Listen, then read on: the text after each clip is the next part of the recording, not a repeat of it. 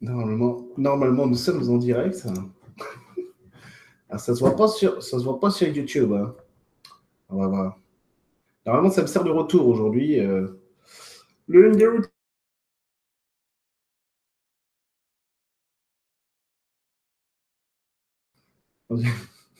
Bon, apparemment, ça marche pas. On sait pas. On ne sait pas. On ne sait pas. Euh... Pourquoi tu marches plus là Alors, merci de patienter. Sais pas ce qui se passe. Ça marche bien, hein Normalement, je sais que vous êtes là. Enfin, je sais que je suis en direct parce que je me vois en direct. Et là, et là, et là, oui, et là, oui. Et ça marche. Et ça marche. Donc, c'est bon. Sûr. Ça marche. Alors, bonsoir. Comme tant espéré, il y a beaucoup de gens qui, euh, qui m'avaient demandé de faire ce live sur l'Union européenne lorsque je l'avais annoncé, et surtout après. Alors, à mon avis, ça fait un bon moment déjà que je l'ai promis ce truc-là. Ça doit faire plusieurs mois. Et euh, à, force, euh, à force de traîner en longueur, vous avez été nombreux à me rappeler que j'avais promis ce truc-là et que du coup, il fallait le faire. Alors oui, bah oui, parce qu'un soir, j'en avais parlé, j'avais dit il y a plein de choses à dire sur l'Union européenne parce que personne n'y comprend rien, quelque part. Et c'est vrai, c'est vrai que c'est euh, un bordel pas possible. Et attention, parce que euh, nous n'y comprenons rien en général, si vous voulez, à l'Union européenne, mais on n'est pas les seuls. C'est vraiment pas rare, et nous y viendrons, n'ayez pas peur, que les journalistes se trompent complètement. Alors après, on va pinailler, c'est des termes et tout, mais non, non, non, non. C'est très important parce que des fois, ils parlent de, de ce qu'on appelle l'Europe, de ce qu'on appelle l'Europe, donc l'Union européenne. Ça n'est pas l'Europe, hein, l'Union européenne. Et souvent, en fait, ils parlent d'une autre Europe que beaucoup de gens ne connaissent pas, et que beaucoup de gens ne connaissent pas, hein, vraiment. Et on croit que c'est celle de l'Europe. Mais non. Pourquoi Parce que je vous expliquerai tout à l'heure, je crois que je, crois que je l'ai prévu. Oui, je l'ai prévu ou pas? Oui, je l'ai prévu à la fin. Euh, de vous expliquer pourquoi beaucoup de gens se trompent sur, euh, sur les journalistes notamment, sur l'Union européenne, en sachant que les juristes eux-mêmes ont parfois du mal, euh, notamment depuis la réforme du traité de Lisbonne.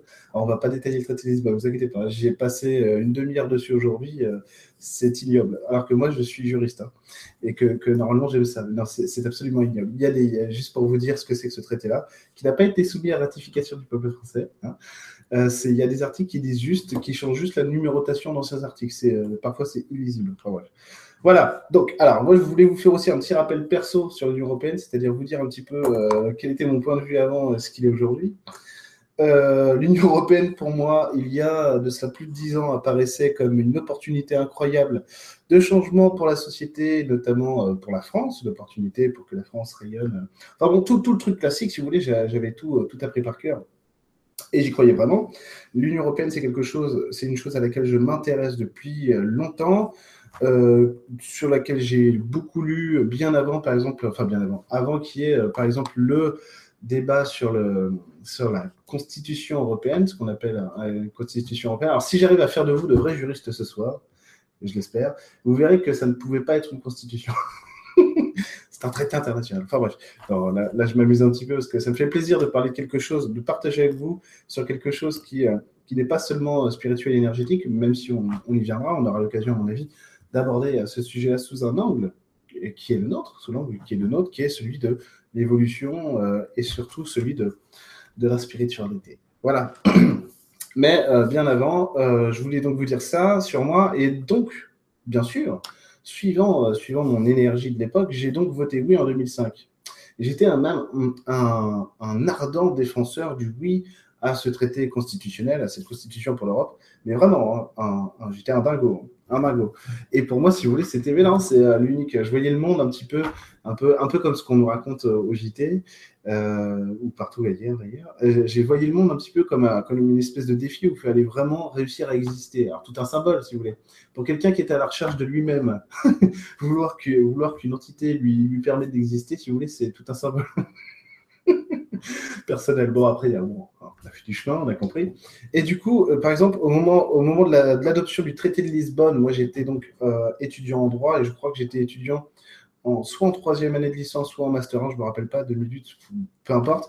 Et on avait beaucoup de débats entre nous et c'est à ce moment-là surtout que j'ai changé d'avis parce que je trouvais ça ignoble que ce traité euh, soit pas, alors que les Français avaient voté non, et les, les Pays-Bas aussi, les Hollandais aussi, euh, que ce traité ne passe pas par la voie référendaire en France. C'était une manipulation absolument géniale du président Sarkozy euh, qui disait si je suis élu, ça veut dire que les gens le veulent. Quoi.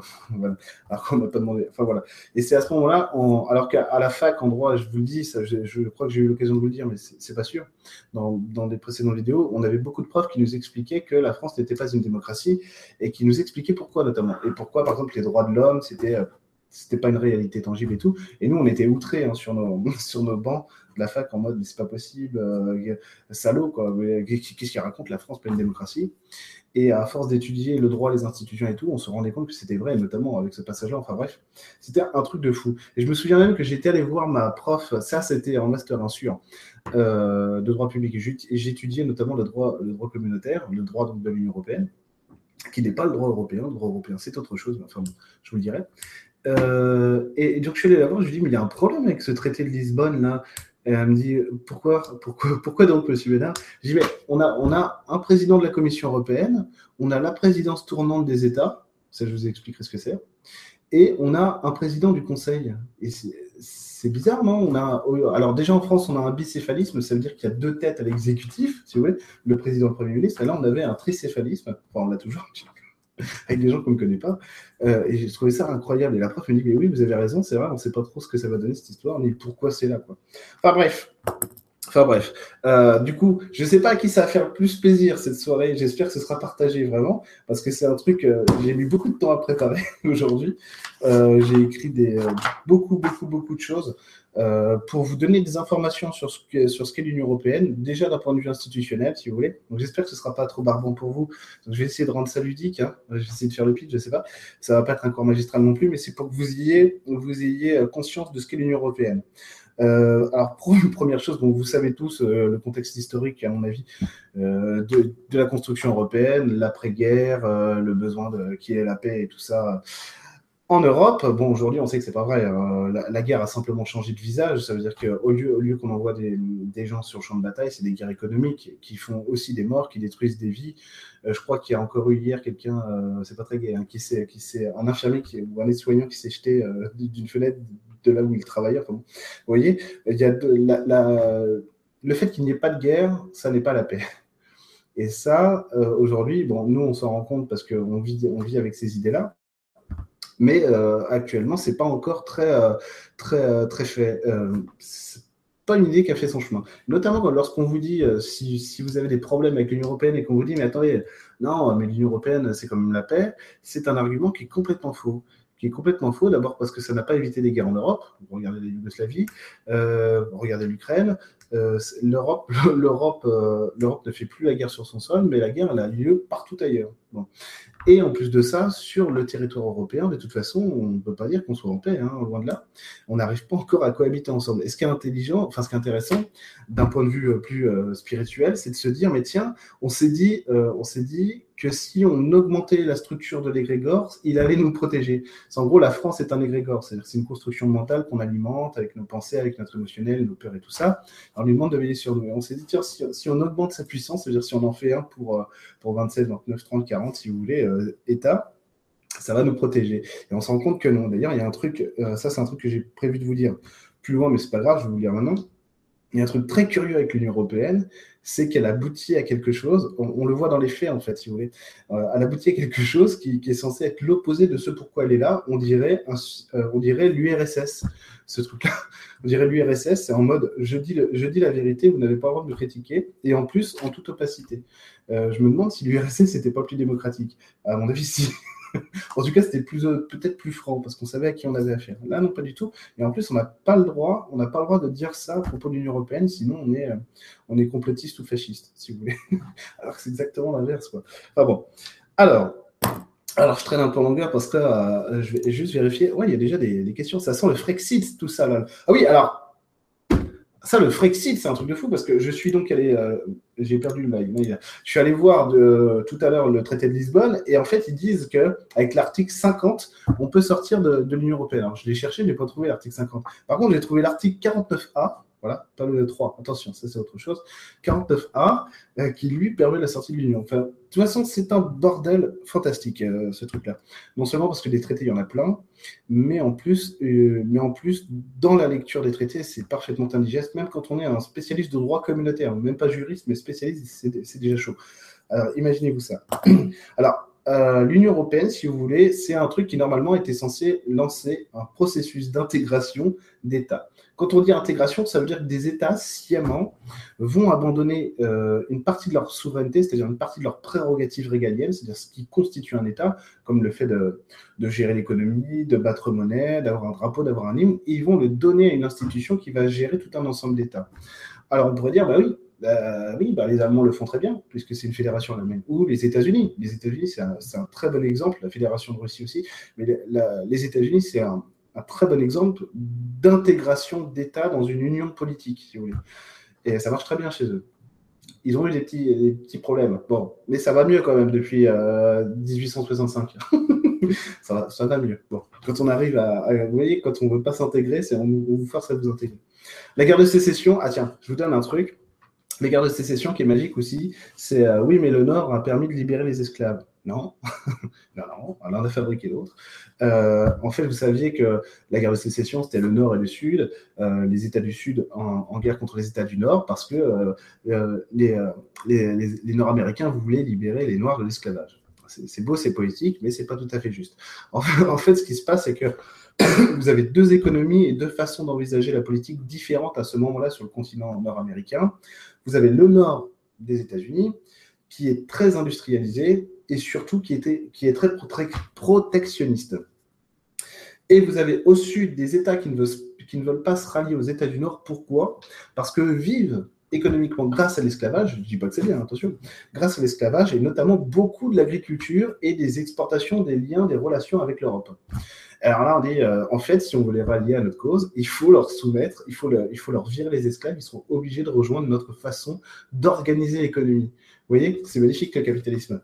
Ah, et puis après, en plus, on dira qu'on a sauvé les Noirs et tout le monde nous applaudira c'est magique. Alors que c'est ce qui s'est passé. Mais bon, parce que les, droits civiques aux États-Unis, ça a duré jusque dans les années 60 et aujourd'hui encore, c'est quelque chose qui n'a pas été digéré. Hein. C'est un État qui est, en train de se, vider aussi de son égrégore, une partie de son égrégore, et notamment de la question noire là-bas, euh, de l'intégration, parce qu'elle a, en fait, on se rend compte qu'elle n'a jamais été vraiment faite. Et comme chez nous en France, hein, il, y y a plein de trucs là-dessus. Enfin bref. Du coup, l'Union européenne. Alors, du coup, l'Union européenne, il y a, donc je vous disais, il y a, une partie d'intégration, c'est-à-dire qu'on va intégrer, euh, comme je vous disais tout à l'heure, les États, les États vont intégrer un ensemble politique qui va, euh, à travers lequel ils vont diffuser leurs prérogatives régaliennes pour que cette autorité, cette entité, les assume à leur place. C'est ce qu'on appelle euh, l'Union européenne, lambda, Bruxelles, machin et tout. Mais c'est pas une fédération, mais c'est quand même beaucoup plus qu'une confédération, puisque justement, Bruxelles, l'Union européenne a vraiment beaucoup, beaucoup de pouvoir. C'est quasiment un État. C'est pas un État en tant que tel, mais c'est presque un État. Donc, vous avez des institutions au sein de l'Union européenne qui représentent ce processus d'intégration, comme le Parlement européen, comme la Banque centrale européenne ou la Cour des comptes européenne, la Cour de justice de l'Union européenne, et surtout, surtout l'institution la, pire d'entre toutes, la Commission européenne. Vous, l'aurez compris, je ne suis pas super pro Union européenne. Ça ne veut pas dire que j'aime pas la construction européenne, mais celle-là, j'avoue, elle me, dérange beaucoup. Et du coup, j'ai forcément un parti pris.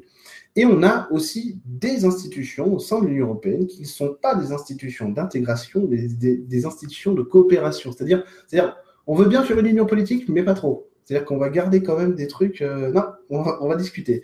Comme le, Conseil de l'Union européenne, et le Conseil européen. Et deux trucs déjà, on ne sait pas ce que c'est. C'est fou, hein. c'est fou, c'est dingue. C'est dingue ce truc-là, on ne sait pas ce que c'est. Alors, dans les médias, des fois, ils parlent du Conseil européen alors que c'est un Conseil de l'Union européenne, mais je sais quoi les différences, pourquoi il y en a deux, qu'est-ce que c'est ce bordel? Et là, vous allez tout comprendre. Ce soir, avec nous, vous allez vraiment tout comprendre.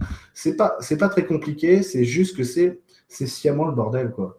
C'est sciemment le bordel, et en plus, c'est, c'est des, des, noms, c'est des gens, c'est des choses qu'on ne connaît pas. Ils choisissent à chaque fois des, mecs ou des nanas que personne ne connaît. Et c'est pas par hasard non plus. Hein. Ils sont malins, hein, les mecs. Hein. Et du coup, c'est assez compliqué. Alors, je regarde juste euh, en état des questions. Du coup, la Union européenne. Salut Sylvain, ça va? Euh, on va apprendre plein de trucs. Ouais, ben, j'espère. La CIA a participé à la création de l'Union européenne, mythe ou réalité? Non, mais c'est sûr que c'est sûr. Non, mais de toute façon, là-dessus, c'est pas, pas la peine d'être complotiste. Euh, c'est sûr que cette création-là, je le rappelle, on va couper court tout de suite au mythe de la CIA. C'est pas compliqué en fait. C'est on est on est à la fin de la Seconde Guerre mondiale. Il y a l'URSS. Euh, L'URSS, c'est un truc de, fou, hein, la taille la taille du machin, qui est aux portes de l'Europe. Il y a euh, comment elle s'appelait cette doctrine? Ah, je l'ai oublié cette doctrine. Ah, je suis vert, ça y est, je suis vert. Ça, c'est à cause de ma lampe de bureau.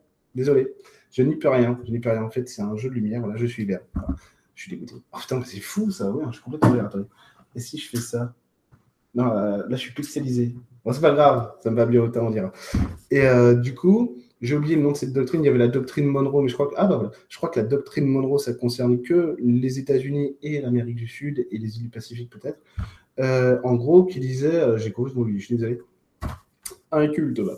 Et du coup, en gros, c'était, c'était vous touchez pas notre précaré, tout simplement. Et donc, les deux blocs qui avançaient l'un vers l'autre pour se, faire face. Et donc, donc la nécessité d'avoir une union euh, économique et politique, voire même militaire, qui soit organisé en Europe, évidemment, ça servait euh, les États-Unis. Évidemment, puisque c'était c'était le but, hein, de toute façon.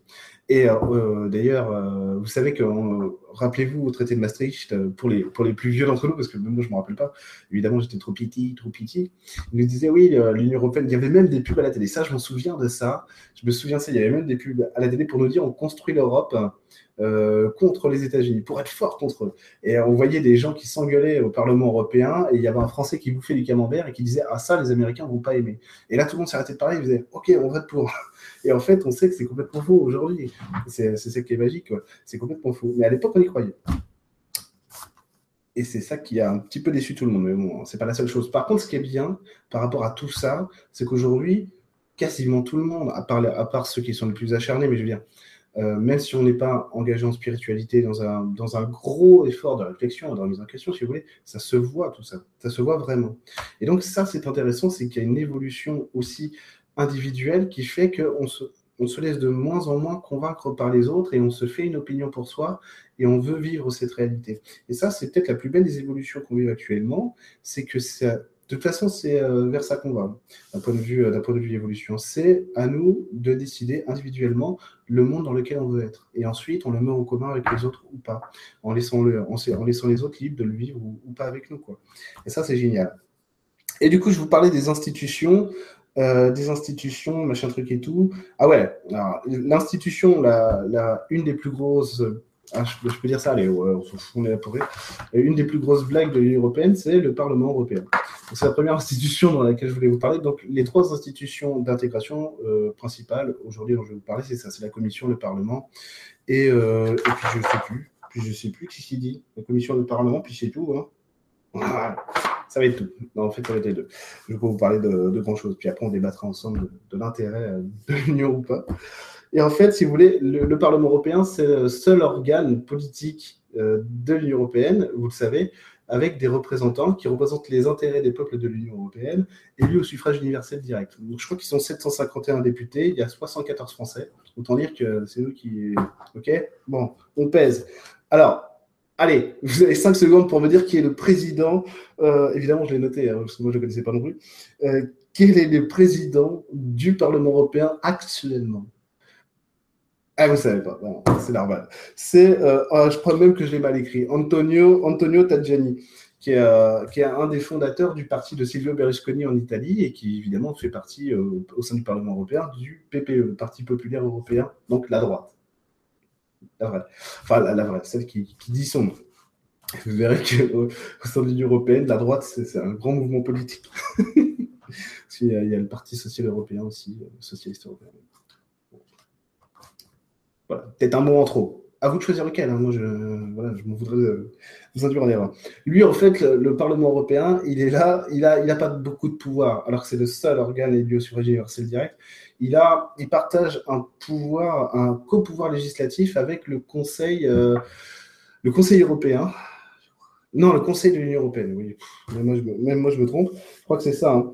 Euh, il est là pour voter, pour voter la législation communautaire et notamment il est là pour euh, voter le budget, en sachant que, par contre, c'est un organe qui fait son travail, parfois, notamment en ce qu'il est assez dur sur le vote du budget. Et c'est déjà arrivé que l'Union européenne soit, euh, que la Commission européenne soit embarrassée à cause de ça, parce que les parlementaires européens demandaient des comptes et voulaient un certain budget que la Commission ne proposait pas. Parce qu'évidemment, ce n'est pas le Parlement qui propose le budget, c'est la Commission européenne.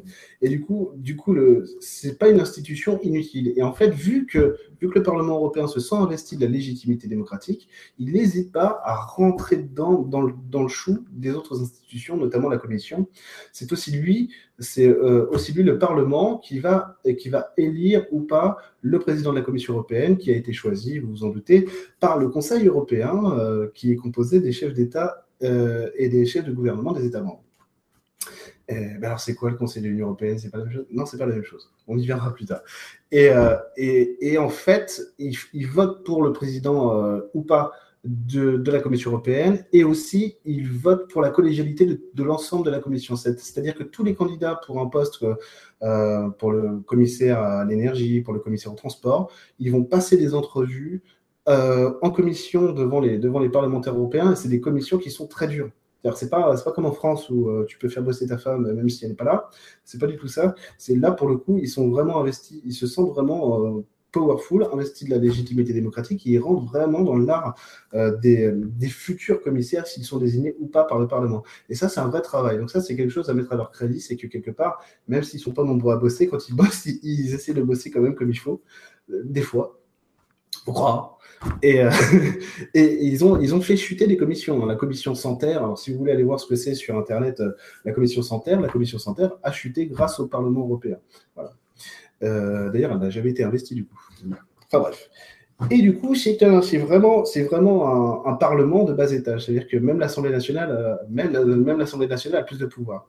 Alors, elle a plus de pouvoir, le Parlement européen a plus de pouvoir que le corps législatif sous le Premier Empire, mais je vais peut-être arrêter de faire des comparaisons avec des institutions qui sont un petit peu compliquées. Euh, mais c'est vraiment, c'est vraiment, si vous voulez, l'institution la moins, la moins aidée de l'Union européenne, alors que c'est elle qui a le plus de légitimité. Enfin bon, c'est comme ça. Et, euh, pas en bonne voie de changement, hein, autant, vous le... dire, c'est pas une bonne voie de... en bonne voie de changement. Pourquoi Tout simplement parce que les parlements nationaux ne veulent pas être dessaisis de leur, de leur prérogative ou de leur pseudo-importance, alors qu'aujourd'hui, ils n'en ont quasiment pas. Euh, les parlements nationaux, vous voyez, euh, euh, je crois que j'ai vu ça ce matin chez Nicole Fironi sur France Inter, il y a euh, François Fillon, je crois, il a participé à huit séances publiques sous, en quatre ans et demi à l'Assemblée nationale. Bon, il, devait être, il devait faire quelque chose d'autre, on ne sait pas. on ne sait pas. Il bossait peut-être. Je ne sais pas. Euh, on voit qu'il rit là, attention. Donc, euh, donc voilà.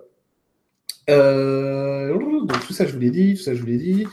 Et euh, ça, je vous l'ai dit, on s'en fout, on va pas rentrer dans le détail de tout ça.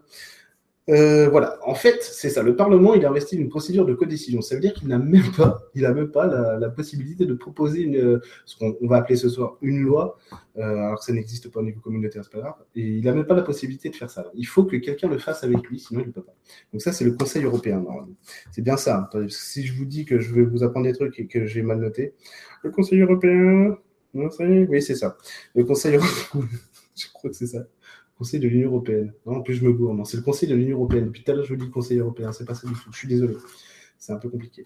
Le Conseil de l'Union européenne. Euh, procédure de codécision. Vous savez que le, le, Parlement européen, à la base, était même pas élu au suffrage universel direct. Euh, et en plus, il n'avait absolument aucune. C'était une chambre d'enregistrement, en fait. On lui disait Tu votes. Voilà, je vote. Comme le corps législatif sous le Premier Empire avec Napoléon, en fait. Tu votes. Oui, d'accord. Je signe. Voilà. De toute façon, quand je signe la feuille de présence, bah, je touche 300 euros de plus. Mais là, il est 7 heures, il faut que j'y aille. il y a plein de vidéos comme ça sur Internet où il y a des eurodéputés qui se font avoir. Enfin, c'est magique.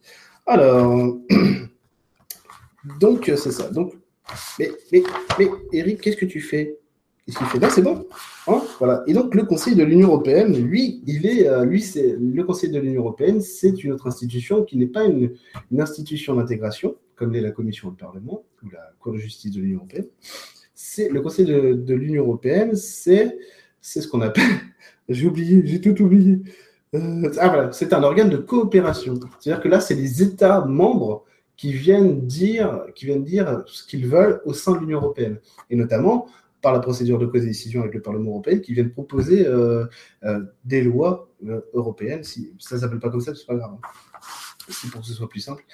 Et c'est là que c'est intéressant, c'est que d'un côté, on veut plus d'intégration européenne, communautaire, pardon, et de l'autre côté, en fait, les États, eux, ils savent pas trop ce qu'ils veulent. C'est vraiment fou parce que cette Union européenne, c'est une schizophrénie permanente schizophrénie permanente, surtout quand vous avez des gens qui vous disent que ça, c'est euh, de la faute de l'Union européenne alors que c'est dans les prérogatives d'un État, mais que l'État n'a pas voulu le faire, alors il dit que c'est Bruxelles, et inversement, si vous voulez.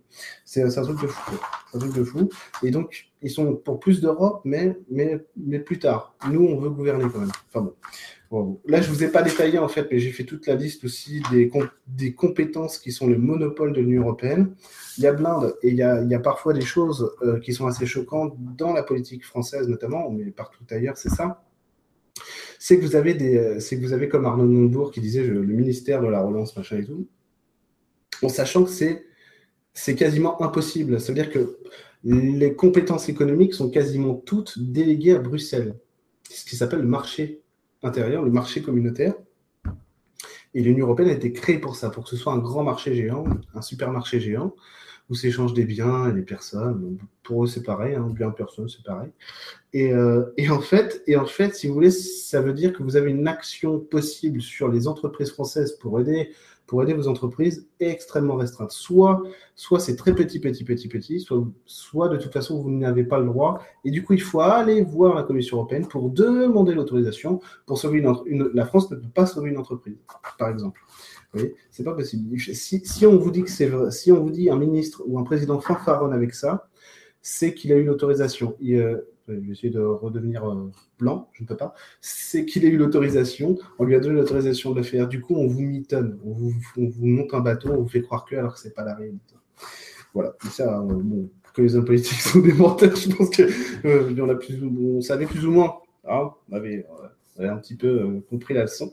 Ah et du coup, ce Conseil de l'Union européenne, il est, euh, il est composé, attention, c'est un petit peu technique, il est composé des membres des gouvernements dont la compétence est souhaitée à l'instant T. C'est-à-dire qu'on va se réunir, tous les, euh, vont se réunir tous les euh, ministres euh, de l'économie de tous les pays des États membres, ou tous les ministres, on va dire, de, la jeunesse et, du sport des, États membres. Vous comprenez? C'est ça. C'est une, institution de coopération au sein, au sein de l'Union européenne qui n'est pas permanente parce que les membres changent à chaque fois qu'on veut changer de sujet. C'est l'écologie. Tous les ministres de l'écologie de tous les États membres viennent, viennent pour euh, viennent pour parler d'écologie et voir ce qu'on peut faire au niveau communautaire. Euh, en termes d'écologie, c'est-à-dire rien, voilà, comme pour l'emploi ou le reste d'ailleurs. Et donc, et donc il est, non ça je vous l'ai dit, donc c'est vraiment tous les ministres nationaux des États membres qui viennent se réunir. Et il est ce Conseil de l'Union européenne, attention, hein, Union européenne, pas européen, c'est pas pareil. Il est la voix des États membres au sein des institutions de l'Union européenne. C'est comme ça qu'on sait que ce n'est pas une, institution d'intégration, mais de coopération. pourquoi pas. Ah oui, et là, on rentre dans la complexité. Le Conseil de l'Union européenne a une présidence. Et ça, c'est magique parce que parce qu'on ne sait pas très bien ce qu'elle vient foutre là. Enfin, si, dans le contexte, bien sûr, on comprend, mais si vous voulez, c'est une sur les trois, sur les trois têtes de l'exécutif communautaire. C'est un truc de fou, ça n'a aucun sens. Là, c'est logique, si vous voulez, au sens où c'est une institution qui doit faire face, notamment, à la commission, pour dire à la commission, nous, on veut ça, machin, machin, machin. En sachant que la commission peut s'en passer. Mais euh, voilà, on est courtois euh, quand on est euh, notable européen, donc on, fait attention. Et du coup, donc je vous disais, qu'est-ce que je vous disais? Ah oui, la présidence en fait, la présidence du Conseil de l'Union européenne allait, allait, euh, là en plus en ce moment c'est le bordel, allait, allait euh, organiser de manière, euh, ah, j'arrive pas à trouver mes mots. Euh, pourtant, il y a un terme pour ça, c'est pas grave. En fait, elle change tous les six mois. Et c'est un État membre qui l'assure, cette présidence. Et rappelez-vous, au moment où Nicolas Sarkozy avait été élu, c'était la France notamment qui a assuré la présidence du Conseil de l'Union européenne donc, je vous le rappelle, le Conseil de l'Union européenne, c'est un, une institution composée des ministres des États membres, qui représentent les États membres au sein de l'Union européenne. C'est magique. C'est pas du tout schizophrène. En fait. Mais bon, c'est pas grave. Actuellement, attendez, c'est mieux. Donc, c'est un État qui assure la présidence, présidence tournante, j'ai retrouvé le mot, tous les six mois. Et bien là, c'est mieux que ça. C'est-à-dire qu'actuellement, c'est, comment ils appellent ça? C'est une triplette de présidence. Voilà, donc la présidence actuellement du Conseil de l'Union européenne, elle est attribuée actuellement aux Pays-Bas, à la Slovaquie et à Malte. Voilà. Malte, que nous connaissons tous pour sa puissance économique. Les gens... Non, je plaisante. Non, je plaisante. Voilà. Ne fâchez pas. Euh, et ça, c'est un, des, ça, c'est un des problèmes de, vraiment de l'Union européenne où il y a trois exécutifs. Voilà. Et ça, c'est, euh, ça n'apparaît pas clair pour personne, notamment le président de la Commission européenne et le président de l'Union européenne. Ah oui, parce qu'il y a un président du Conseil européen aussi. Ça, c'est génial, qu'on appelle le président de l'Union européenne, on ne sait pas pourquoi. Mais non, c'est le président du Conseil européen. Alors lui, alors lui c'est encore mieux que les autres. Vous allez voir. Lui, c'est encore mieux que les autres parce que déjà, personne ne sait qui c'est. Personne. Déjà, celui d'avant, à mon avis, vous ne connaissiez pas. Et celui d'aujourd'hui, vous ne connaissez pas. Alors, bon, là, vous êtes déjà allé voir sur Google, je vous connais. C'est magique, quoi. C'est magique. Ils s'en foutent, ces gens. Et du coup, qu'est-ce que je vous avais dit? Ouais, euh, Ah oui, en fait, en fait, il y a une logique aussi. Je vous ai expliqué qu'il y avait une logique pour la présidence euh, du Conseil de l'Union européenne. Pour le Conseil européen, alors le président aujourd'hui, c'est Donald Tusk. Déjà, Donald, il y a un petit côté, un petit côté, un petit côté mini, c'est sympa c'est on a envie de jouer. Hein. on va les faire sourire un petit peu. Donald Tusk, qui est, euh, qui je crois, je suis pas sûr, ça vous vérifierez. Euh, je crois que c'est un ancien premier ministre polonais, mais je suis pas sûr euh, qu'il ait été premier ministre en Pologne. Par contre, il est polonais et il est membre du Parti socialiste polonais. Voilà, on sait ce que ça donne, un, socialiste quand il gouverne. Enfin, bref, euh, et, en fait, évidemment, cette, euh, cette présidente, avant c'était Herman Van Rompuy, qui est un ancien Premier ministre belge, que personne ne connaît évidemment, et ce sera toujours comme ça. C'est-à-dire qu'à chaque fois, ils choisiront, ils choisiront quelqu'un que vous ne connaissez pas, parce que au moins, il fait de l'ombre à personne. Il était question que ce soit Valéry Giscard d'Estaing le premier, bon bah non. Il était question après que ce soit Tony Blair, euh, non, bah non, parce que le mec, il a du charisme, on le connaît, il a une voix qui porte, et ça dérange. Et du coup, on s'était dit, qu'est-ce que j'ai noté hein euh, ah oui, voilà. Il y avait l'idée qu'on n'allait pas, parce que l'idée c'est pourquoi est-ce qu'on n'a pas confié ce mandat-là au président de la Commission européenne, puisque c'est lui la vraie tête de l'exécutif communautaire. Euh, c'est lui euh, vraiment communautaire, c'est lui la tête de l'exécutif. C'est vraiment l'équivalent d'un président, si vous voulez, plus ou moins. Euh, et pourquoi est-ce qu'on lui a pas donné? Bah, C'est pas compliqué. Les États, euh, les États qui sont schizophrènes sont sans arrêt pour plus d'Europe, mais quand ils sont dans l'action, ils freinent des cas de fer. Et en fait, on s'était dit si on donne trop d'importance au euh, président de la Commission européenne, il va avoir des prérogatives qui vont vraiment ressembler aux nôtres, nous, chefs d'État et de gouvernement.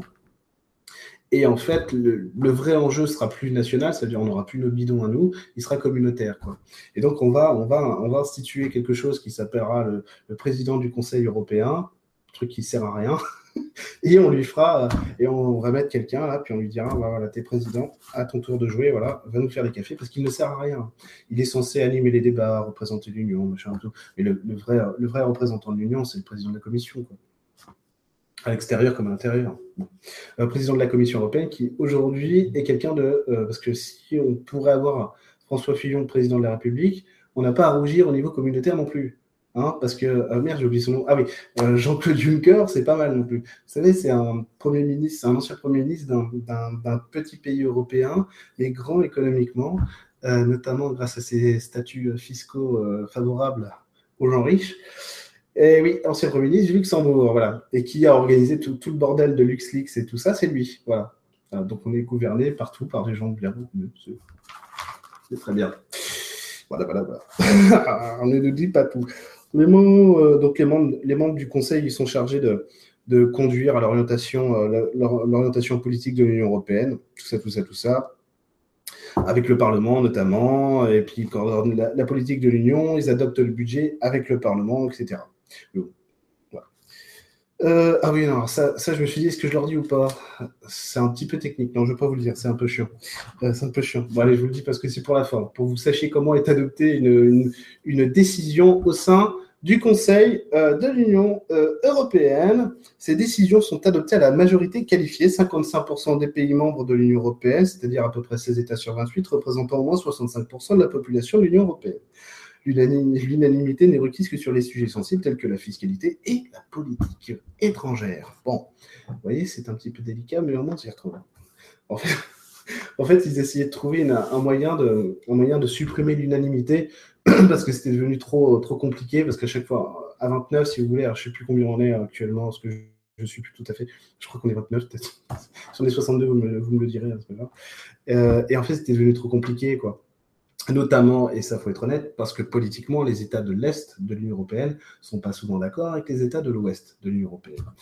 Et du coup, il a fallu trouver une parade pour que les Polonais, par exemple, qui est un, pays avec une forte population, ne viennent pas entraver l'évolution que l'Allemagne et la France souhaitent pour 500 millions de personnes. C'est important. Et du coup, ils ont trouvé ça. Donc, au lieu de faire une majorité simple, ils ont fait une majorité qualifiée, ce qui est, un peu bizarre dans le texte, un peu compliqué, mais en réalité, ça favorise quand même la prise de décision, parce que sinon, c'était pas possible. Quoi. Euh, donc, Jean-Claude Juncker, ça, je vous l'ai dit. Ah oui, non, je vous ai pas dit la Commission européenne. Magique. Donc ça aussi, la Commission européenne, c'est vraiment l'institution d'intégration par excellence. C'est le gouvernement de l'Union européenne. L'Europe, c'est autre chose. Hein, ça, j'y reviendrai. Euh, elle est chargée de promouvoir l'intérêt général de l'Union européenne, quand même, la Commission européenne. C'est pas une blague. Hein. C'est écrit dans le traité de Lisbonne. Donc à un moment donné, euh, si c'est écrit, c'est que c'est vrai. Hein. euh, c'est le pouvoir exécutif de l'Union européenne, le vrai, je vous l'ai déjà dit. C'est elle qui met en œuvre le programme politique et, et budgétaire de l'Union européenne. Vous inquiétez pas, on a bientôt fini sur le côté euh, barbant de cette soirée. Donc son travail est de proposer d'élaborer les textes de loi et elle établit le budget. Elle veille à ce que les membres appliquent le droit de l'Union européenne. Alors ça, c'est très intéressant. Le fait que la Commission veille à ce que les États membres appliquent le droit communautaire, c'est magique, parce que la Cour de justice de l'Union européenne, on l'appelle comme ça, la CJUE, la Cour de justice de l'Union européenne depuis le traité de Lisbonne. Avant, elle s'appelait la Cour de justice des communautés européennes, je crois. Euh, aujourd'hui, ça a changé parce que les communautés européennes ont été, fusionnées. Mais là, je vous dis, hein, là, je vous ai fait vraiment, si vous trouvez ça chiant, je vous ai fait un condensé, le max quoi, que je pouvais faire en 4 heures. Euh, euh, parce que sinon, c'est vraiment beaucoup, beaucoup, beaucoup, beaucoup plus complexe que ça et chiant. Hein, je vous ai pas fait tous les piliers du traité de Maastricht et tout ça, je vous ai pas fait, heureusement. De toute façon, ils ont été fusionnés au traité de Lisbonne. Merci. Voilà. Et du coup, du coup, elle veille à ce que les États membres appliquent le droit de l'Union européenne. Euh, la CJE, la Cour de justice, elle, elle veille à ce que le droit a été respecté, n'a pas été violé. C'est différent, quoi. C'est différent, pas. Et l'Union européenne, du coup, c'est pour ça qu'elle peut infliger des amendes aux États. Parce qu'elle a cette prérogative-là. Alors, est-ce que vous imaginez une institution pour laquelle vous, vous, ne votez pas, qui est capable, qui est capable d'infliger des amendes et des sanctions à des gens que vous avez élus? Vous avez 5 heures pour répondre à cette question. Je ne tolérerai aucun retard. Non, mais l'URSS, tout simplement. C'est magique. Et donc voilà à peu près ce qu'elle fait la, Commission européenne. Alors c'est une, c'est une institution collégiale, comme je vous l'ai déjà dit, et donc on a ce qu'on appelle des commissaires au transport, commissaires à l'énergie, commissaires commissaire à, l'écologie, à l'environnement, je crois. On dit, on dit pas écologie, c'est un gros mot écologie. À l'environnement, c'est plus propre. Comme ça, ça, permet de rien faire. On dit, oui, on surveille quand même, hein, attention. Hein. Ah oui, ça se rafraîchit. c'est l'hiver, d'accord. Bon, je savais pas. C'est à peu près tout ce que le commissaire fera.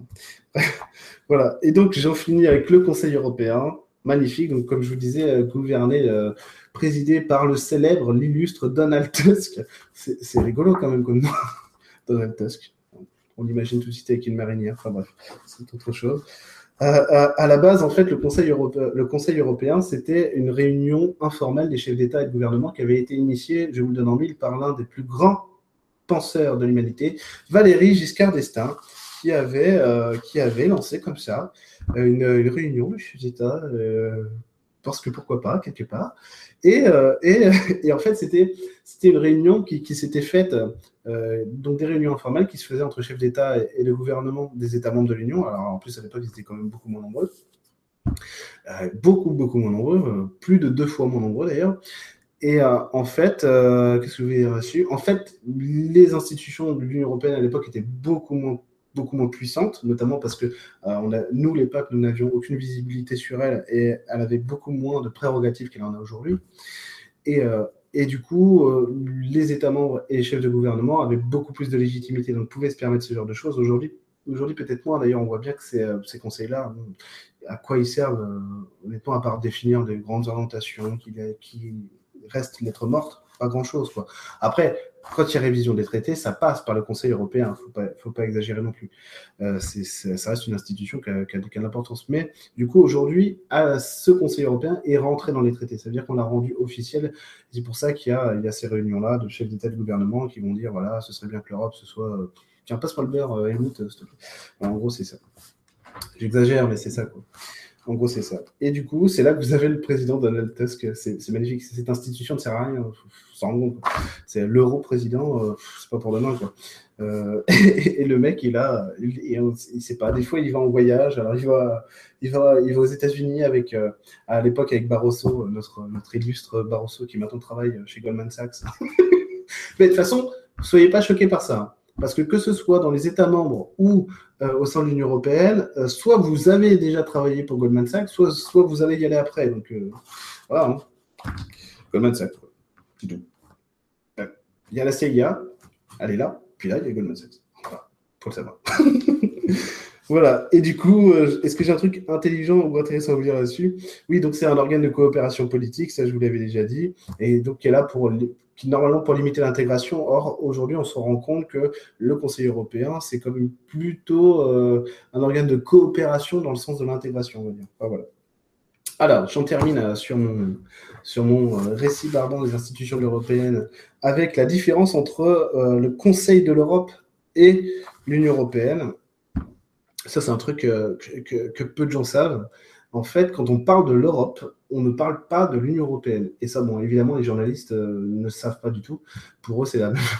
De toute façon, il y en a une qui n'existe pas. L'Europe, la grande Europe, le Conseil de l'Europe, c'est l'Europe des droits de l'homme. C'est-à-dire l'Europe de Strasbourg. Et oui, oui, mais le Parlement, c'est aussi à Strasbourg, pas que. Le Parlement européen, c'est Strasbourg, Bruxelles et Luxembourg, je crois. C'est bien, c'est facile, c'est pratique. Il faut aimer voyager quand tu es parlementaire européen. Ah, ou attaché parlementaire, mais apparemment, bon, on ne voit pas trop, attaché parlementaire ni au Front National, ni à l'UMP. Donc, euh, impeccable. Impeccable. Ça coûte mon cher en train. Bref. Et du coup, en fait, l'Union européenne, euh, le Conseil de l'Europe, l'Europe des droits de l'homme, c'est beaucoup, beaucoup plus grand que l'Union européenne. Il y a des États membres du Conseil de l'Europe qui ne sont pas du tout dans l'Union européenne, comme la Russie, l'Azerbaïdjan ou la Turquie. Et l'Union européenne des droits de l'homme se, se, charge, euh, l'Union européenne, le Conseil de l'Europe, l'Europe des droits de l'homme, vous avez vu, c'est chiant, hein, euh, se charge donc de défendre le respect des droits de l'homme au sein de, au sein de l'Europe, de la grande Europe, vraiment du continent européen, au moyen de euh, la. Ah putain, c'est pas vrai, je, je, la connais, je connais par cœur ce truc-là et là je bûche dessus, quoi. CEDH, c'est bon. La Convention européenne des droits de l'homme. CESDH, normalement, c'est Convention européenne de sauvegarde, mais là, on va dire Convention européenne des droits de l'homme. Et comment, comment elle arrive à faire ça Comment le Conseil de l'Europe arrive à assurer euh, la permanence et la survie euh, des droits de l'homme au sein du continent européen grâce à une institution dont elle a été dotée qui est, qui est, alors, qui est extrêmement contraignante en fait, mais pas en droit la Cour, la Cour européenne des droits de l'homme. Voilà, qui va juger les États. C'est ça qui est intéressant, c'est que un particulier peut assigner un État devant la Cour européenne des droits de l'homme pour manquement à, pour manquement à la Convention européenne des droits de l'homme. Et ça marche assez bien d'ailleurs. Ça marche assez bien. En tout cas, ça marche mieux que l'autre peut-être. Et, euh, et la, France fait partie des trois pays les plus condamnés oui, oui. Alors, je crois que c'est. Je ne sais plus. Parce qu'à chaque fois, je me trompe. Je crois qu'il y a l'Italie, la Turquie, la France, un truc comme ça, mais c'est pas sûr. En tout cas, la France fait partie des trois pays les plus condamnés. La France a déjà été condamnée pour, esclavage. Euh, pour, que, pour que la Cour européenne condamne un État pour esclavage, il faut y aller. Il faut, faut avoir de l'imagination, mais nous, on en a, il n'y a pas de souci. Traitement inhumain aussi pour nos prisons, ça, ça arrive assez régulièrement. On est très fort en traitement inhumain. Ça, faut le savoir. C'est une tradition française, hein, de toute façon. voilà, je veux dire, qui a organisé la traite des Noirs à un moment donné? Voilà. Donc la France, non, elle fait, elle fait pas figure de, euh, comment dire, euh, elle n'est pas la pointe au niveau des droits de l'homme, la France. Le pays des droits de l'homme. Hein. Enfin bon, ça, on pourra en parler des droits de l'homme. C'est pareil parce que les droits de l'homme, il suffit pas de les écrire, à un moment donné, il faut qu'ils soient appliqués, et donc qu'ils soient rendus applicables. notamment, la Cour européenne des droits de l'homme est un instrument pour rendre applicables les droits de l'homme. Euh, on, peut en, on, peut en, dire ce qu'on veut si vous voulez, mais c'est quand même un outil contraignant en fait, pas en droit, qui permet, je vais vous expliquer pourquoi c'est pas contraignant en droit, c'est quoi la différence, euh, qui permet quand même de, faire en sorte que les États euh, respectent leurs engagements. Et vous savez, et vous savez comme moi, c'est pas c'est pas gagné. Pourquoi contraignant en fait pas en droit? Parce qu'en fait, la Cour européenne des droits de l'homme n'a pas les moyens de contraindre les États à exécuter euh, ces jugements, ces arrêts, ces décisions. Par contre, euh, les décisions que la Cour européenne des droits de l'homme rend ont une portée, une résonance humiliante pour les États, ce qui fait qu'en général, Il, ce qui fait qu'en général, les États acceptent de se soumettre au verdict rendu par la Cour. Et il y a autre chose, c'est que vu que la Convention européenne des droits de l'homme est un traité international, nous avons, nous, nos cours, nos tribunaux en France, la Cour de cassation et le Conseil d'État notamment, euh, enfin en particulier surtout, qui sont chargés au fait de, euh, de, euh, de protéger, comment attendez, je suis fatigué, qui sont chargés de s'assurer que les États membres respectent bien les, engagements internationaux, notamment à travers la loi. C'est-à-dire que la, cour, de cassation, alors je ne vais pas faire un cours de jurisprudence, la Cour de cassation et le Conseil d'État vérifient notamment que les lois sont conformes aux traités internationaux. Ça veut dire que si vous, vous, euh, vous avez un problème, euh, permis de construire, on ne sait pas, vous allez devant le tribunal administratif, vous dites oui, mais attendez, il ne respecte pas la Convention européenne des droits de l'homme pour ci, pour ça et eh ben, euh, elle dit Ah oui, tiens, bon. Ah bah disons, c'est pas bien, euh, François, qu'est-ce que tu Et en gros, c'est ça. Vous avez compris le mécanisme. voilà, c'est ça. Et euh, du coup, du coup, est-ce que je vous ai tout dit là-dessus? Oui, oui, je pense que oui. Pardon, après, on va faire une conférence de 8h30. Et juste pour que vous ayez des éléments de compréhension sur quels sont les moyens d'action de l'Union européenne chez nous, c'est évidemment les traités internationaux, donc c'est les traités euh, depuis l'origine, il y en a eu tellement.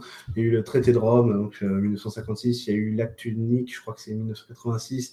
Il y a eu après le traité de Maastricht en 92, et il y a eu le traité d'Amsterdam en 97. Euh, je crois, je, suis quasiment sûr que j'en ai oublié. Le traité de Nice en 2001, le TECE e en 2005 qui n'a pas été ratifié, le traité de Lisbonne en 2008. Je suis sûr que j'en oublie. Et on a, on a donc l'Union européenne a des moyens pour faire, pour faire en sorte que le droit soit appliqué. C'est-à-dire que euh, tout à l'heure, je vous ai dit, les lois européennes, ça n'existe pas. C'est deux types d'actes, les règlements et les directives. Ça, les directives, vous connaissez. Les règlements, vous ne connaissez pas normalement, euh, parce qu'on n'en parle pas beaucoup. Et les directives, on connaît euh, avec la directive Bolkestein et tout ça, donc beaucoup de gens sont intéressés à ce truc-là. Le mot est connu, quoi. Et pourtant, c'est deux actes législatifs qui ont une portée différente, notamment parce que vous, vous allez comprendre, l'Union européenne émet du droit, et ensuite les États membres doivent intégrer ce droit dans leur législation.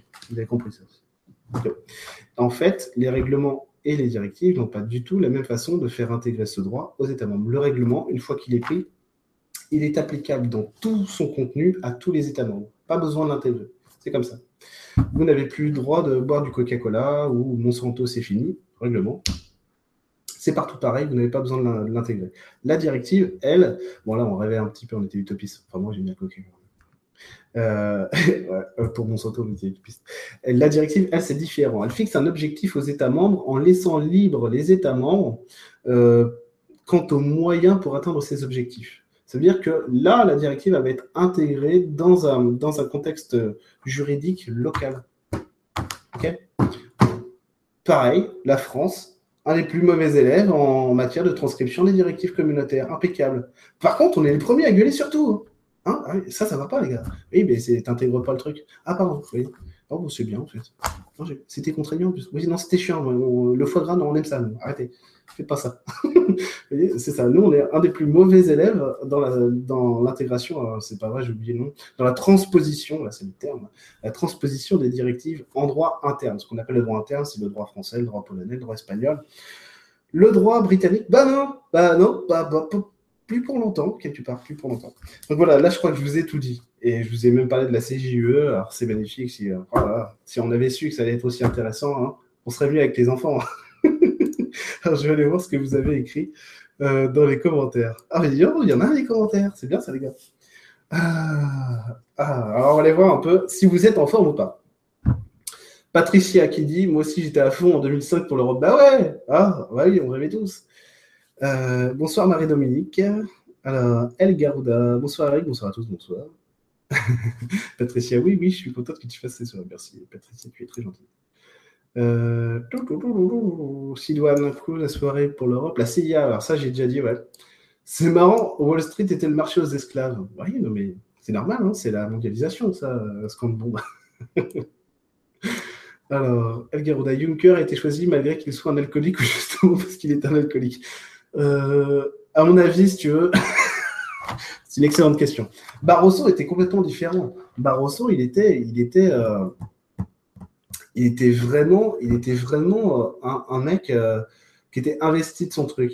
Il, pouvait même être dangereux, si tu veux, pour les, pour les, pour les États membres à un moment donné, parce que dangereux oui et non, hein, parce qu'il savait où était sa place, mais c'est vrai qu'il était, il était très présent. Et en plus, il est resté longtemps, lui, président de la commission. Et euh, il a fait, il, s'est fait connaître, quoi, un peu partout.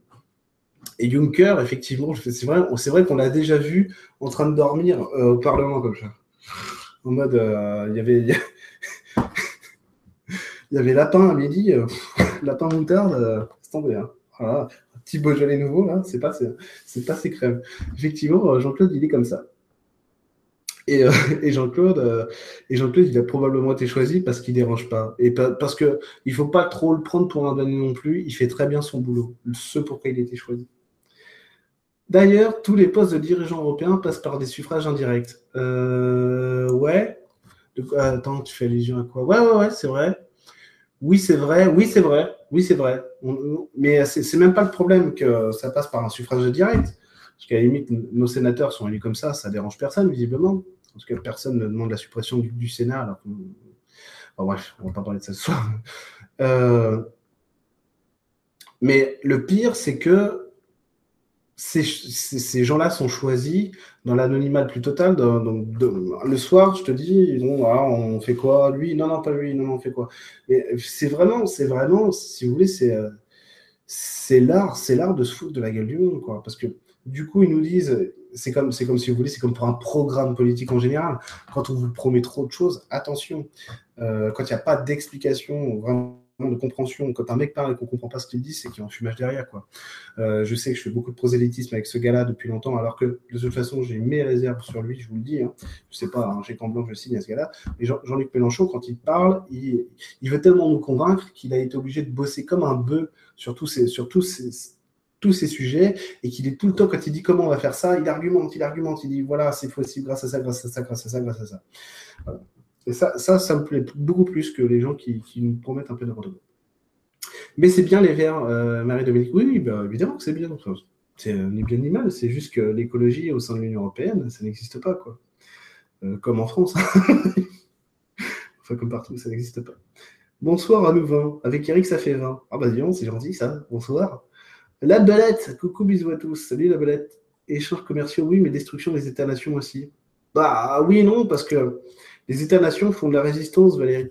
Au sens où il y a quand même des institutions, comme je te le disais, qui ne sont pas des organes d'intégration, mais de coopération. Quand on dit coopération, euh, en plus, le, mot, je pense qu'il n'est pas juste là. Je pense que je n'ai pas utilisé le bon terme euh, pour, pour, ces institutions-là, parce qu'il y a un terme technique, normalement, si c'est coopération, c'est génial, mais normalement, ce n'est pas ça. Enfin bref, il me semble que c'est coopération j'arrive pas à, me rappeler si c'est autre chose, euh, qui sont quand même garants, garants de, des États, des, États-nations, justement, des États de l'Union. Ce que je te disais, c'est ça, c'est qu'on est un peu sur le truc, euh, sur le truc euh, un peu schizophrène où on veut, on veut plus d'Europe, mais en même temps, on veut garder nos trucs à nous. Donc c'est un peu compliqué. Le CETA, si un nouveau TAFTA va être voté ou il est intéressant, je ne sais pas, je n'ai pas suivi l'actualité. le CETA, je ne sais pas du tout. Le TAFTA, on, verra. Normalement, il ne devrait pas l'être parce que Donald euh, Trump, pas Tusk, l'autre, l'autre Donald, le vrai, euh, lui, il n'est pas, il pas pour. Mais le CETA, je ne sais pas. En sachant que de toute façon, s'il n'y a pas le TAFTA, il y a le CETA, c'est la même chose. toujours hein. Malte lol. non, il ne faut pas se moquer. C'était une blague complètement, euh, complètement de mauvais goût sur Malte. Hein. en sachant que non, je dis encore. Alors, j'en étais où? J'en étais où? J'en étais où? J'en étais où? Oh zut, j'ai perdu le. Il faut faire attention au Donald. Oui, carrément, carrément. Je souvent Un socialiste, c'est un mec qui a mal grandi, et un capitaliste, un mec qui, qui vieillit mal. un Donald, ça trompe énormément, c'est vrai. ça nous pompe la belette. ça nous pompe la belette, j'ai pas compris. Notre président n'a plus de pouvoir. Hmm, c'est pas tout à fait vrai ça, hein. il en a quand même pas mal. C'est pas tout à fait vrai. Il faut vous rendre compte que le président de la République, sous la Ve République, il a plus de pouvoir que Louis XIV. Et oui, parce que les contre-pouvoirs de l'Ancien Régime étaient très puissants. Et il n'y a pas de contre-pouvoir en France.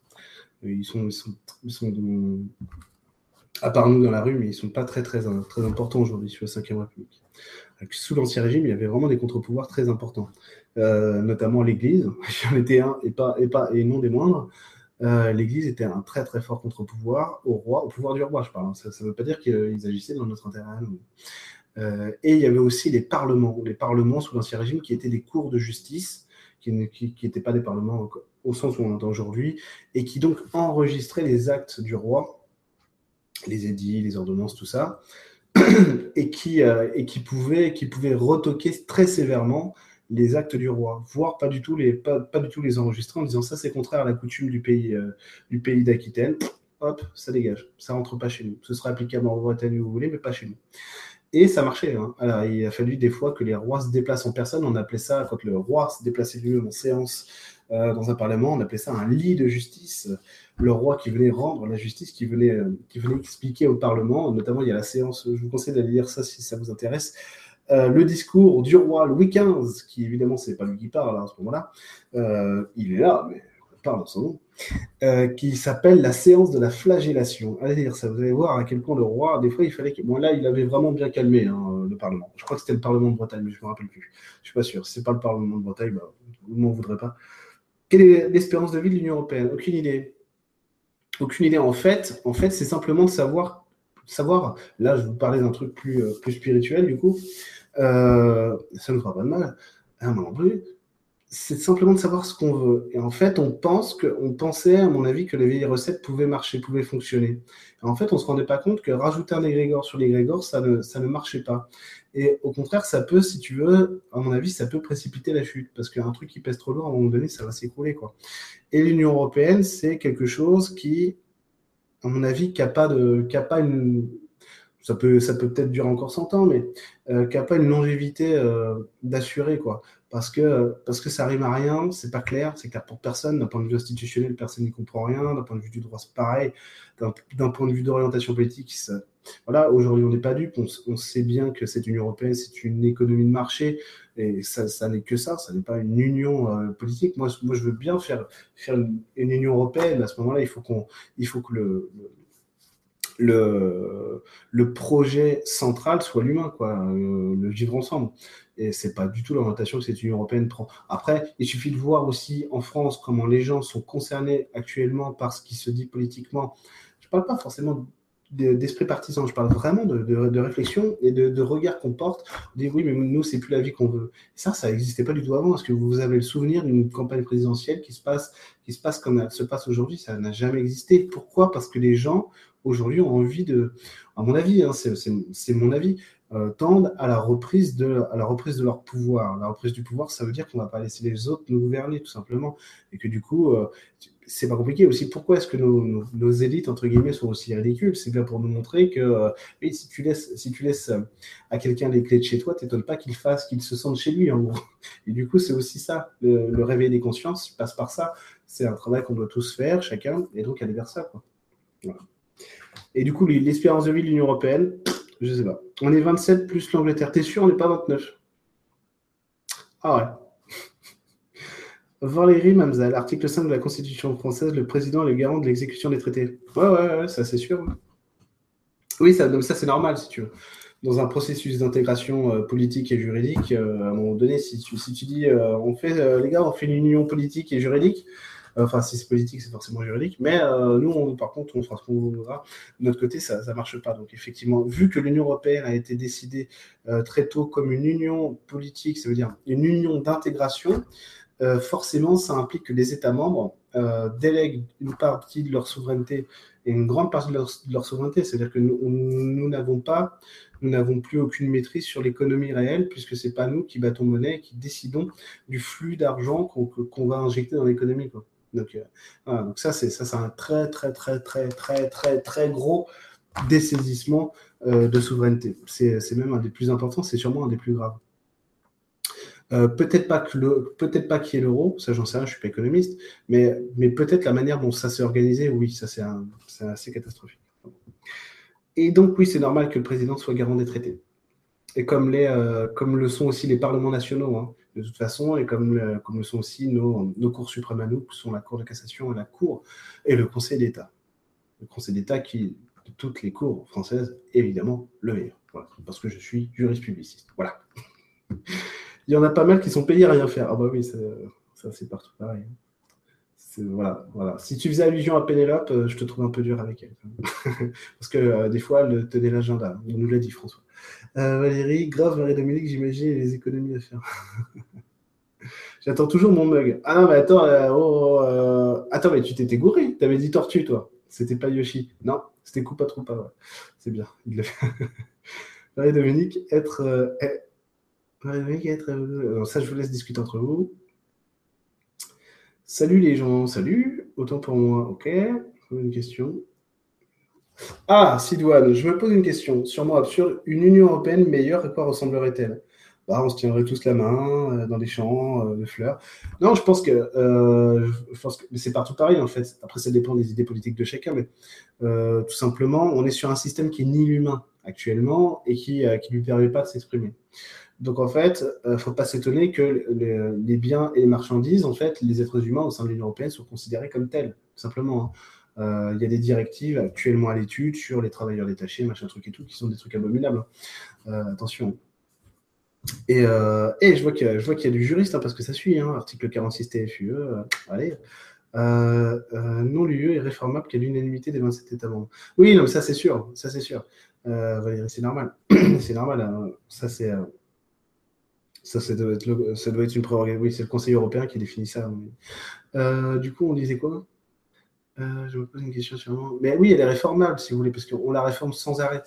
Euh, il y, a eu l'acte unique, je crois que c'est 86, Maastricht 92, Amsterdam 97, mais je crois que j'oublie un traité, je suis pas sûr. Amsterdam 97, Nice 2001, le, TECE e en 2005, le TFU en, en 2008. Si vous voulez, c'est réformable. C'est juste qu'ils arrivent à se mettre d'accord, mais ils se mettent d'accord sur des choses qui ne nous concernent pas. Et c'est ça le problème, c'est qu'ils font, des traités qui ont une valeur supérieure à notre constitution, euh, sans nous demander notre avis. Et ça, c'est ça, qui est impossible. C'est surréaliste. Après, ces gens-là qui vous disent, quand ils ont été pris main dans le sac, mais je crois qu'il est important pour la démocratie, la démocratie ici, la démocratie ça. Ils sont, on marche sur la tête. Et il euh, ne faut pas les prendre pour des cons, hein. ils savent très bien ce qu'ils font, ils le font exprès. Ils le font exprès. Sinon, c'est ça, vous imaginez bien qu'ils sont au courant, hein, et que du coup, s'ils le font, c'est sciemment. Et ce qu'ils font, c'est qu'ils arrangent une économie de marché entre eux. Est-ce que ça sert l'humain? Non. C'est comme, comme l'austérité. Euh, quand je dis oui, l'austérité, euh, il faut faire une cure d'austérité pour régénérer l'économie. Dans quel pays sur Terre ça a déjà marché, ça? Nulle part nulle part. Donc, bon, voilà. Mais ces gens-là le font, ils savent très bien qu'ils nous mentent. S'ils le font, c'est parce que c'est dans leur intérêt. Donc, c'est pas dans le nôtre. Donc après, il va falloir se demander pourquoi on élit des gens qui font des choses qui ne sont pas dans notre intérêt. c'est à mon avis, c'est la question la plus importante. Peut-être arrêter d'élire ces gens-là. Euh, article 48, pardon. Ah, mais je vois que, attention, ça bosse, hein, ça bûche. Hein. Je suis très fier de vous. En plus, c'est vrai. Euh, Trump veut-il la mort de l'Union européenne? Si oui, pourquoi en a-t-il les moyens? Euh, En a-t-il les moyens? Oui. Est-ce que c'est il, en a les moyens? Oui. Est-ce que c'est dans son intérêt? Non. Non, non, non, non, non, non, comme dirait Arsène Wenger. Non, non. Euh, non, c'est pas dans son intérêt parce que, si, vous voulez, pourquoi est-ce que, Obama et tout ça, enfin même les Européens voulaient le TAFTA C'était parce que Enfin, nous, on voulait, c'est-à-dire que euh, Washington dit un truc, on dit oui, quoi. En gros, euh, c'est pas qu'on voulait tellement, on n'a pas tellement le choix. C'est justement pour dire, on va relancer l'économie américaine, mais, nous, mais ils ne peuvent plus acheter. Ben, on va le vendre aux Européens. Euh, posez-vous la question, aujourd'hui, l'euro, et on, a, un meilleur taux de change avec le dollar. Actuellement, je ne sais pas, je ne sais plus exactement ce que c'est, mais on, gagne des sous si, si on va aux États-Unis, on, gagne des sous si vous voulez. Euh, euh, les jeux vidéo, par exemple, il y, a la, nouvelle euh, console Nintendo qui va sortir au mois de mars, la, Switch. Elle coûte le même prix aux États-Unis qu'en Europe. Vous trouvez ça normal? On est vrai pour des pigeons. Hein. Hein. C'est-à-dire que nous, en France, on va la payer le même prix qu'aux États-Unis, alors que normalement, si on applique le taux de change, elle devrait être moins cher. Mais non. On n'en a rien à foutre. Vous allez casquer, c'est tout. Voilà. UE tranche et fait appliquer toutes les lois que la France n'ose pas appliquer? Non, non, non, non, non, c'est pas ça. C'est euh, non, c'est pas ça. C'est qu'effectivement, il y a des réformes au niveau national qui devraient être prises. Et vu qu'on a des, a des hommes politiques très courageux, ils se disent c'est mieux si ça passe par l'Union, par, l'Europe. comme ça, au moins, on fait passer ça par une directive, par un règlement.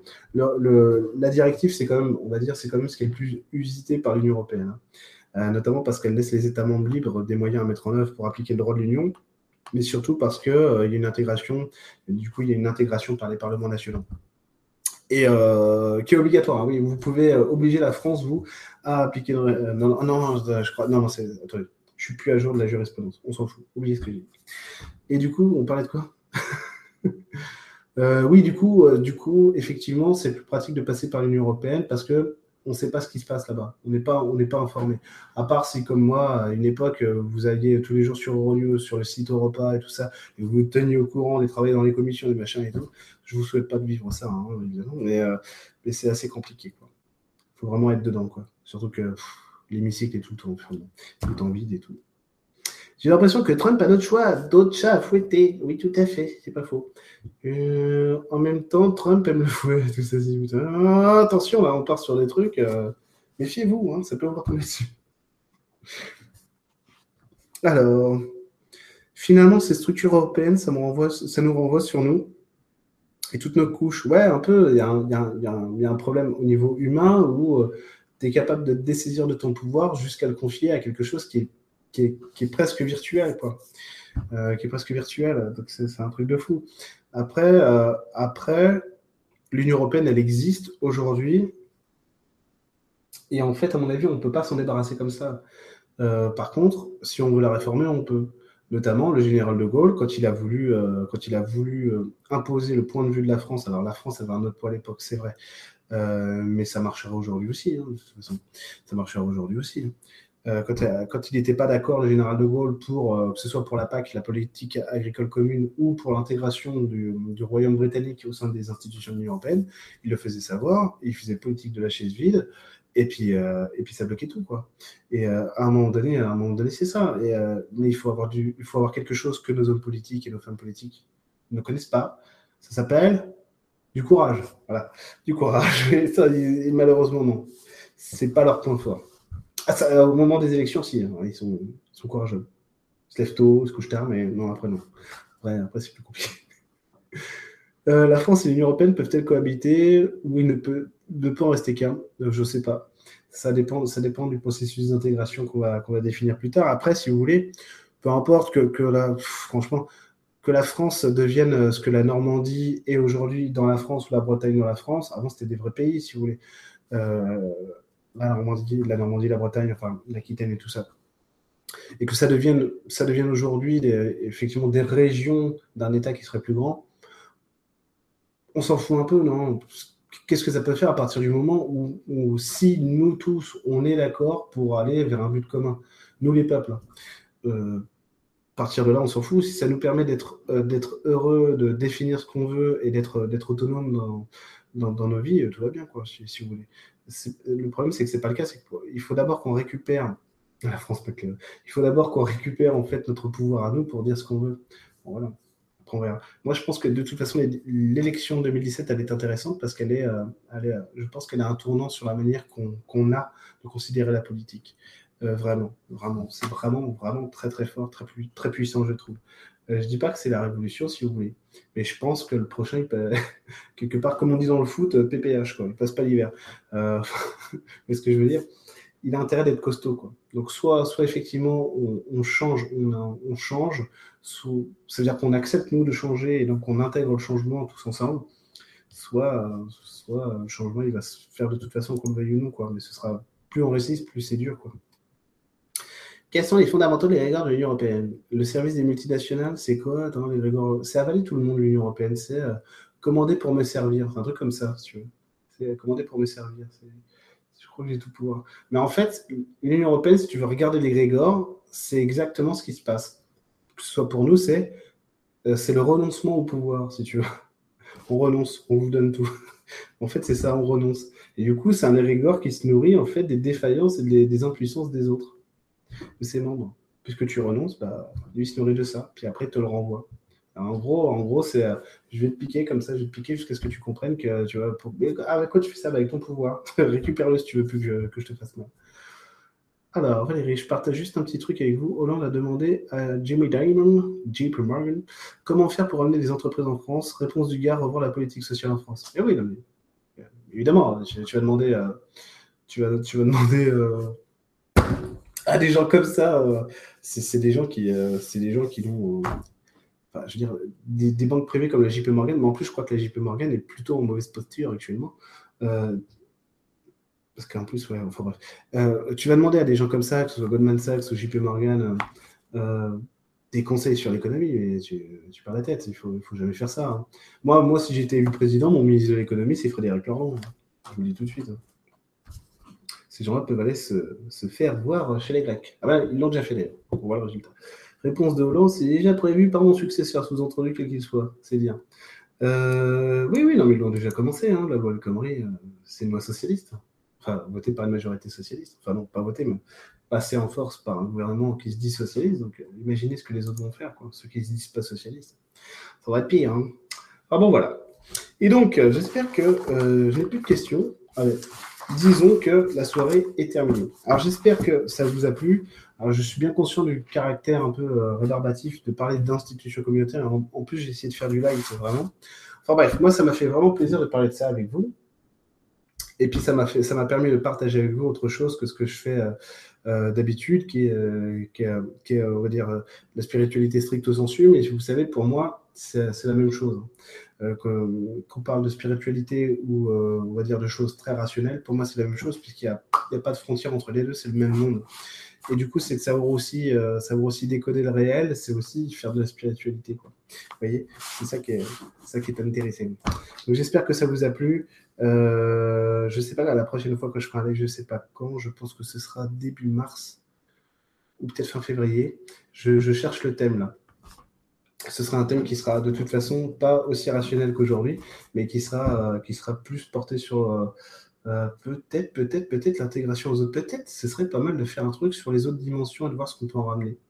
Vous voyez Du style, tiens, comment vivent les autres et comment, on peut faire. Ce serait pas mal. Pas mal de faire ça. Bah, merci à vous euh, d'être nombreux comme à chaque fois. Et puis bah, de me recaler avec, euh, avec vos questions. Allez, je vous souhaite une bonne soirée. Puis bah, laissez-moi plein de commentaires si vous voulez euh, sous la vidéo sur YouTube. Et puis j'essaierai d'y répondre. Promis. À bientôt.